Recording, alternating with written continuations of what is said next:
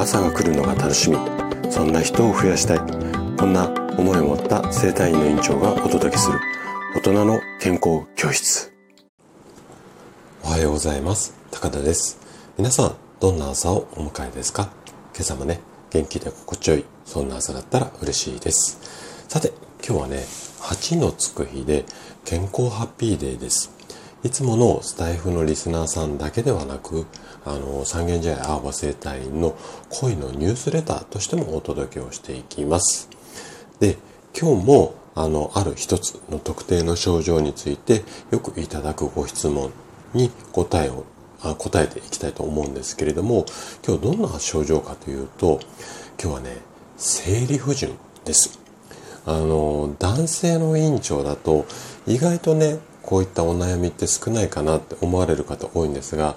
ご相談非常に多いです。で、生理不順、あとは、あの、PMS なんかと合わせて、こう、あの、ご相談が多いのと、最近はね、更年期のお悩みでも生体院を利用される方が非常に増えていて、あの、月に何名か、あの、新規で、えっと、ご相談をいただいている、まあ、そんな状況なんですよね。なので今日はこの生理不順について、えっ、と、よくいただくご質問に答えていこうかなというふうに思います。はい。じゃあね、えっ、と、早速一つ目の質問です。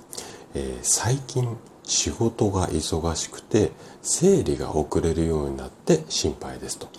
病院で検査とかしてもらった方がいいでしょうか？うん、こんな質問ですね。で、えっ、と、お答えとしては、まず、女性の体っていうのは本当にデリケートです。なので、忙しい日が続いたりだとか、あとはちょっとしたね、環境の変化みたいなことで、こう、小さなストレスが積み重なる、もしくは強いストレスがドーンという風な形で、こう、体にストレスを受けてしまうと、やはりね、生理周期が不規則になることは非常に多いです。で、通常の生理の周期っっていうのは基本的には生理が始まった日から次の生理が来るまでの間がだいたいね25日から38日ぐらいということが、まあ、教科書上で謳われています。で、この25から38日の間で、えっ、ー、と、多少のね、数日ぐらいのズレだと問題ないとは思うんですけれども、ただ、周期が極端に例えば短い。25日から38日が通常なんですけども、24日以下だったりだとか、あとは極端に長い場合、39日以上みたいな、こう、短かったり長かったりする場合っていうのは、卵巣のね、働きが低下をしてしまって、排卵していない可能性っていうのがあります。で、極度の、まあ、精神的だったりとか肉体的なストレスが原因で生理不順を起こすケースっていうのは非常に多いんですけれどもあのこれまでね規則正しい周期だった方の場合こう軽度な時にはねこうちょっとリラックスするだけで正常な状態に戻るっていう場合も多いんですけども先ほどの24日以下だとか39日以上がこう何回もっていうか長期的に続くようであれば一度やっぱり病院でね検査をしてもらう方がいいかなというふうに思います。で検査でそれが特に問題ないよっていうことであればそのこう不順で遅れちゃってるなとかっていうこの不安な気持ちっていうのもストレスの一つになりますので検査で問題ないっていうことが分かればその大きなストレスが取れますのでで問題ないって分かった後に順調に来るようになりました。まあ日常生活もねストレス軽減するようなことをやって順調に来る来るようになりましたっていうような患者さんも多いのでちょっとねもし不安であればもう早めに病院行っちゃって、えっと、検査しちゃうっていうのも一つやり方的には OK かなというふうに思います。はい。じゃあね、今度二つ目。二つ目はね、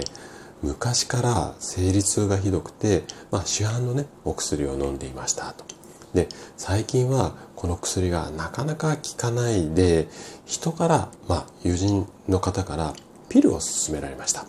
先生、このピルって効果ありますか？まあ、こんな質問です。これ結構聞かれますね。で、生理の時の、まあ、痛みっていうのは一時的にこう痛みを起こす物質っていうのがあってこれちょっと難しい言葉なんですがプロスタグランディンっていうようなまあそういう名前があるぐらいでいいです。でこういった物質が出てしまってこの子宮内膜にねこういった物質がこう多く発生してしまってそれが痛みの原因になったりします。で痛みがね最近になってだんだんこうひどくなっている場合っていうのは例えば子宮だったり卵巣なんかに何かしらの、まあ、異常というか病気が起こってる可能性も少なくないんですよ。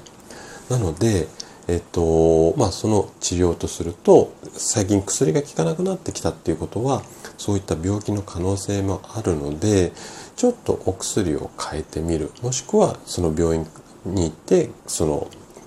病気か病気じゃないかっていうのを検査するっていうのもそうなんですが今回ご質問はそのピルに関してなのでちょっとピルのことについて話をするとあくまで一般的にちょっと例外はあるんですが一般的に病院で処方されているのは低用量ピルって言ってちょっと刺激が少ないものが一般的です。でこれがこの低用量のピルっていうのは先ほどお話したプロスタグランディンをこう作る酵素っていうのがあるんですがその量を減らす効果があるんですねそのピルが。で痛みを和らげるっていうようなこんな効果になるのでもしかしたら効く可能性っていうのは強いと思う強いかもしれません。これちょっと飲んでみないとっていうかやってみないと分かんないので。ただピルに関してはやはり人によってはね副作用なんかもあるのでその辺りの説明をまず先生にねしっかり聞いた上でその上で判断する。こんなスタイルをお勧めします。はい。じゃあ最後最後の質問ですね、えー、最近生理が始まる1週間くらい前から頭痛だったりイライラする。こんな状態がひどくなって仕事を休んでしまうことがありますと。症状を楽にするためにはどんなことすればいいですか、うん、こんな質問ですね。で、えー、生理が始まる10日から数日前ぐらいから頭痛だとかむくみ吐き気なんかの体の症状だったりだとかあとは気持ち的に落ち込んだりイライラしたりまあ不安。こういう気持ち的な精神状態に悩まされる。まあこんな状態をね月経前症候群。これ頭文字もで PMS なんて言われたりするんですけどもこの PMS っていうのは